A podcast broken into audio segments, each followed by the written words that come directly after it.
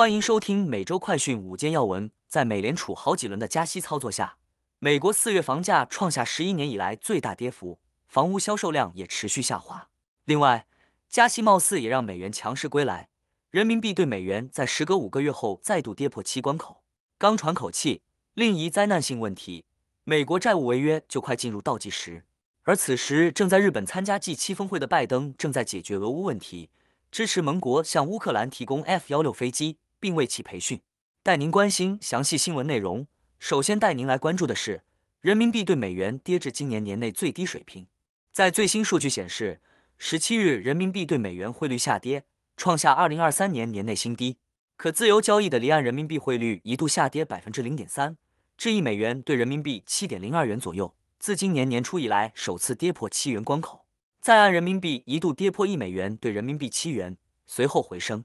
接下来要带您关注的是，美国向欧洲盟国示意不阻止其对乌国提供 F 十六。根据 CNN 十九日援引知情人士报道，拜登政府最近几周向欧洲盟国示意，美方将允许他们向乌克兰提供 F 幺六战机，因为在俄军空袭加剧的情况下，白宫面临来自议员和盟国的压力日益剧增。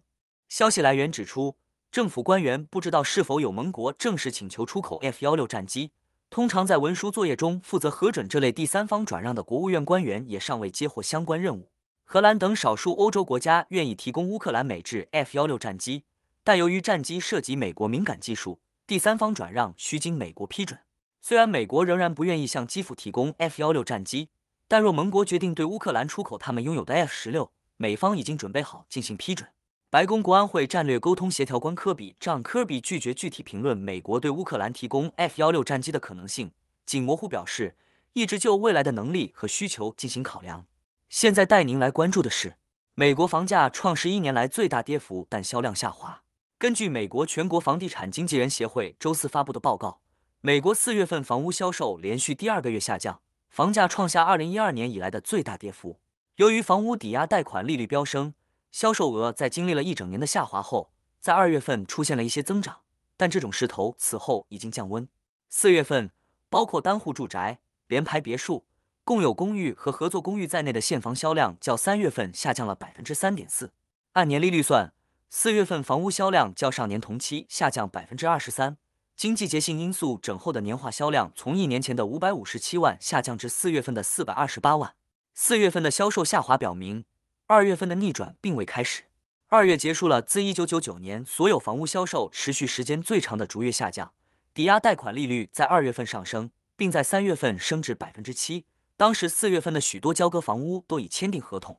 美国全国房地产经纪人协会首席经济学家云表示，房屋销售正在来回反弹，但仍高于近期的周期性低点。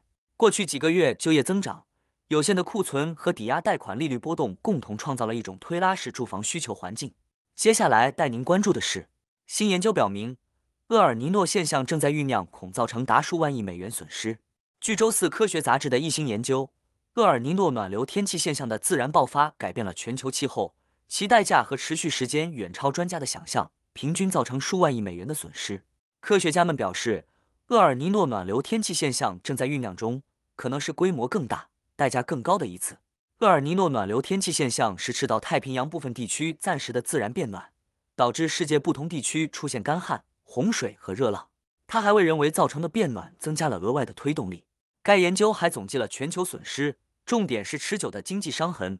平均厄尔尼诺现象使全球经济损失约三点四万亿美元。一九九七到一九九八强劲的一次则损失了五点七万亿美元。但此前的研究显示，至少在美国。厄尔尼诺暖流天气现象总体而言不会造成太大的损失，甚至可能是有益的。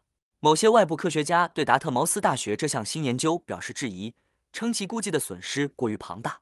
达特茅斯大学研究团队表示，他们正在考虑的不仅仅是传统成本，而是更长的时间的成本。最后带您关注的是，参议员斯科特正式宣布将竞选2024总统。周五。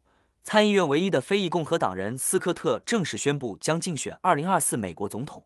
他从小由单亲母亲抚养长大，毕业于家乡北部的查尔斯顿南方大学，获得政治学学位，随后开了一家保险公司。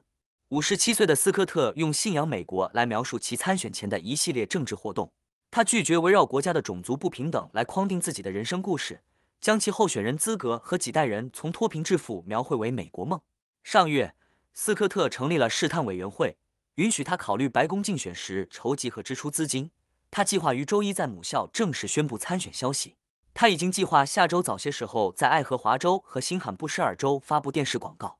斯科特试图将重点放在充满希望的主题上，并避免使用分裂性语言。他希望减少政府开支并限制堕胎，希望当选后签署联邦法律禁止怀孕十五周后堕胎。如果斯科特成功当选，他将成为第一位赢得共和党总统候选人提名的非裔，也将成为自奥马巴以来的第二位非裔总统。以上是今天的每周快讯五件要闻。更多完整新闻内容，请关注凤凰美洲台微信、隐私、脸书、小红书、TikTok、油管、推特等各社群平台。